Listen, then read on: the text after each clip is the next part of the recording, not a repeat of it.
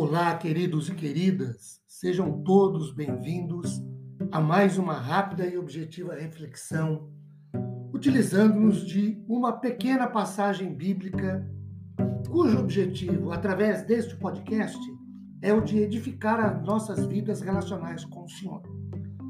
Meu nome é Ricardo Bresciani, eu sou pastor da Igreja Presbiteriana Filadélfia de Araraquara situada na Avenida Doutor Leite de Moraes, 521, na Vila Xavier.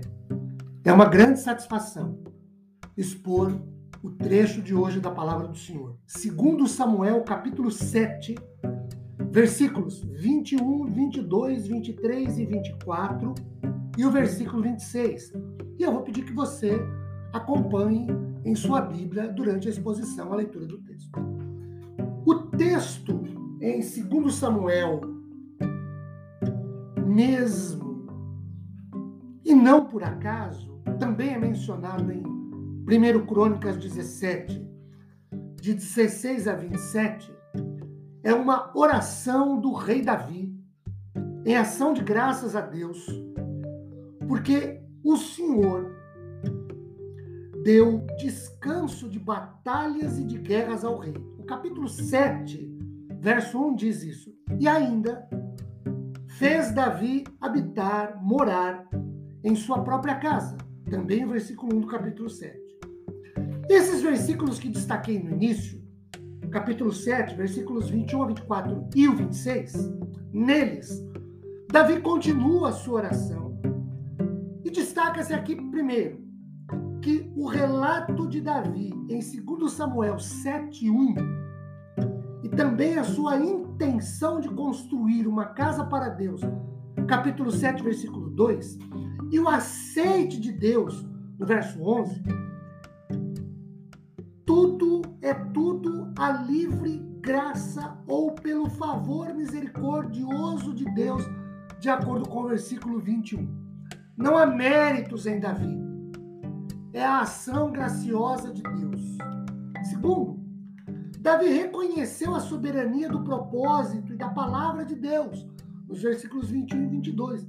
Ao dizer, por exemplo, assim: Por causa da tua palavra, versículo 21, Davi reconhece a vontade divina ocupando o primeiro lugar. Diante disso,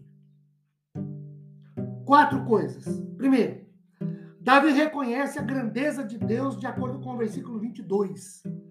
Davi viu a grandeza de pessoa e grandeza de amor de Deus, juntamente com a realização de grandes propósitos. Davi declara o seu monoteísmo, quando ele diz: Não há semelhante a ti, não há outro Deus além de ti. Segundo, Davi louva a Deus por redimir, por livrar o seu povo, no versículo 23.